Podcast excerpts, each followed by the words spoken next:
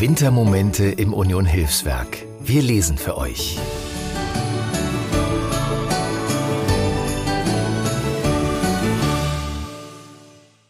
Ich heiße Amalia Solomon. Seit Februar diesen Jahres zähle ich zum Team der Unternehmenskommunikation und bin für unsere sozialen Medien zuständig. Ich lese eine eigene Geschichte, in denen ich meine schönsten Wintermomente mit euch teilen möchte. Freut euch auf eine Reise für alle fünf Sinne.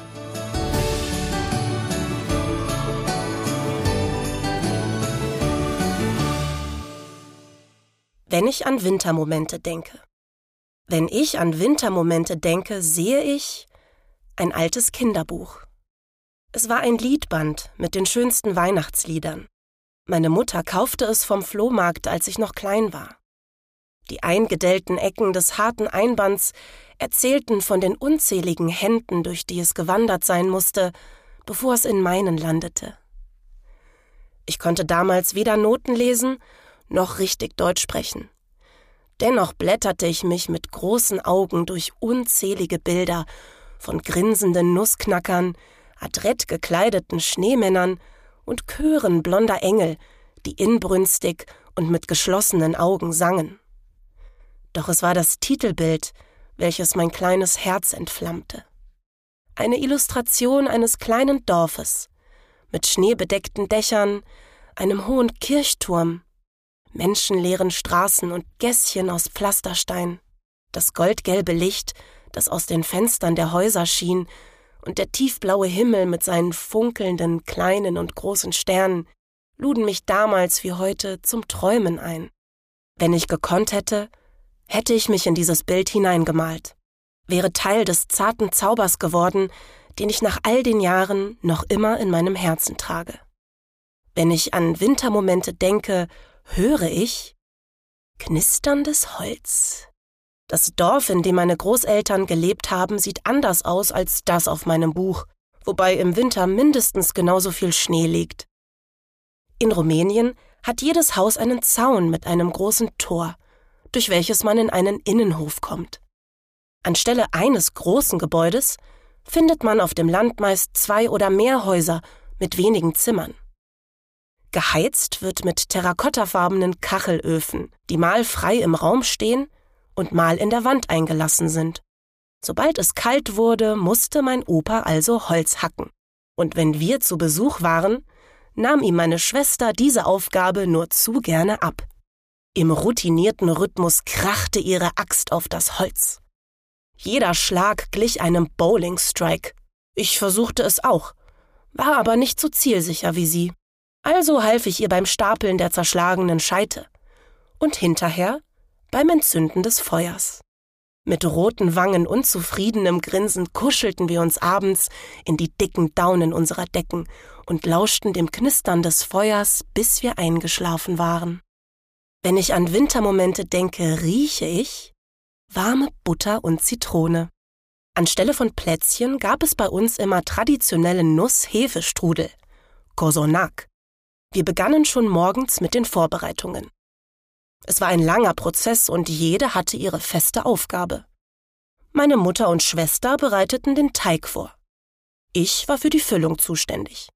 Der Klassiker und Liebling meiner Mutter war Walnuss-Zitrone. Mein Favorit hingegen war Mohn mit Zucker. Uniformiert in bunten Schürzen witzelten und lachten wir in einer Tour, während meine Mutter Mehl und Milch mit Zitronenabrieb und Zucker zusammenknetete. Dabei versank sie fast bis zu den Ellenbogen in der riesigen Schüssel, die meine Schwester mit beiden Händen stützen musste. Meine Mutter hatte Kraft und das richtige Know-how, um den perfekten Hefeteig zu zaubern. Je nachdem, wie er an ihren Händen klebte, wusste sie, welche Zutat und wie viel davon meine Schwester als nächstes hinzugeben sollte. Ein Talent, das ihre Töchter auch nach jahrelanger Übung nie vollends gemeistert haben. Wenn die zerlassene, noch warme Butter ins Spiel kam, um sich mit dem frischen Aroma der Zitrone zu verbinden, hielten wir alle inne und wurden still. Kein Vanillekipferl, kein heißer Kakao, noch nicht mal der ofenfrische Kosonak selbst roch auch nur annähernd so verführerisch wie dieser Moment buttrigen Glücks. Wir schnupperten um die Wette, bis der süßlich frische Duft verflogen war. Dann gingen wir, glücklich und bestärkt wieder unseren Aufgaben nach. Wenn ich an Wintermomente denke, schmecke ich Kohlrouladen. Kein Feiertag ohne Kohlrouladen. So lautet ein ungeschriebenes osteuropäisches Gesetz. Andere Balkanländer würden mir da sicherlich zustimmen. Ein aufwendiges Gericht, das so wie sein süßer Freund, der Kosonak, mehrere Stunden Vorbereitungszeit benötigt. In Rumänien nennt man sie Sarmale. Traditionelle Sarmale werden im Sommer mit blanchiertem Weißkohl umwickelt. Im Winter, wenn kein frisches Gemüse geerntet werden kann, verwendet man Sauerkraut. Das hat die fleißige rumänische Hausfrau zusammen mit anderen eingelegten und gemachten Leckereien im Laufe des Jahres für den Winter vorbereitet. In Deutschland haben wir immer Spitzkohl verwendet.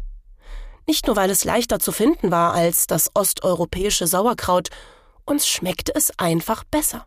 Auch die Füllung aus Fleisch, Reis und Zwiebeln haben wir im Laufe der Jahre unserem sich wandelnden Geschmack angepasst. Das Schweinehack wich magerem Rindfleisch. Als wir Vegetarierin wurden, stiegen wir auf die Pilzversion um. Das Originalrezept meiner Oma werden wir in den kommenden Jahren sicherlich noch weiter verändern. Dennoch wird es kein Weihnachten ohne Kohlrouladen geben. Nach der Bescherung gibt es nämlich nichts Besseres, als gemeinsam die zweite oder dritte Portion Sarmale auf der Couch zu verschlingen. Wenn ich an Wintermomente denke, fühle ich mich wie am Morgen des 25. Dezember. Wenn alle noch schlafen, schleiche ich mich ins Wohnzimmer, so wie jedes Jahr. Obwohl es noch dunkel ist, öffne ich die Jalousien.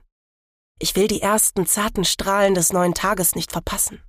Bis der Morgen graut, bade ich im bunten Licht des Tannenbaums, eingekuschelt in die flauschige Decke, die ich sonst den anderen überlasse. Ich schalte den Fernseher ein und lasse mich von meinen Lieblingsmärchen berieseln, während ich immer wieder eindöse und von Schneeflocken träume. In diesem Moment hätte ich gerne einen Kamin oder einen Ofen, wie ihn meine Großeltern gehabt haben. Doch auch ohne das Knistern der Holzscheite ist dieser Augenblick ganz und gar perfekt. Nach den anstrengenden Wochen auf der Arbeit, der vorweihnachtlichen Hektik und dem chaotischen Gewusel des gestrigen Heiligabends habe ich endlich einen Moment nur für mich. In Ruhe und Frieden. Von allen kostbaren Wintermomenten ist mir dieser hier der allerliebste. Und obwohl oder gerade weil ich meine Familie so sehr liebe, hoffe ich, dass sie heute schön ausschlafen, damit ich nicht von ihnen, sondern der Sonne geweckt werde. Und ich mir noch ein Stück Kosonak mit Mond stibitzen kann, bevor mein Wintermoment zu unserem wird.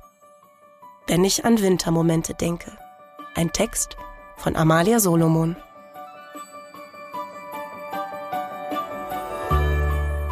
Vielen Dank, dass ihr diesen einzigartigen Wintermoment mit uns geteilt habt. Die liebevoll ausgewählten Geschichten wurden erzählt von engagierten MitarbeiterInnen als ein Geschenk für euch. Ihr wollt uns weiter auf dieser Geschichtenreise begleiten? Dann abonniert unseren Podcast-Kanal, um keinen unserer Wintermomente aus dem Union Hilfswerk zu verpassen.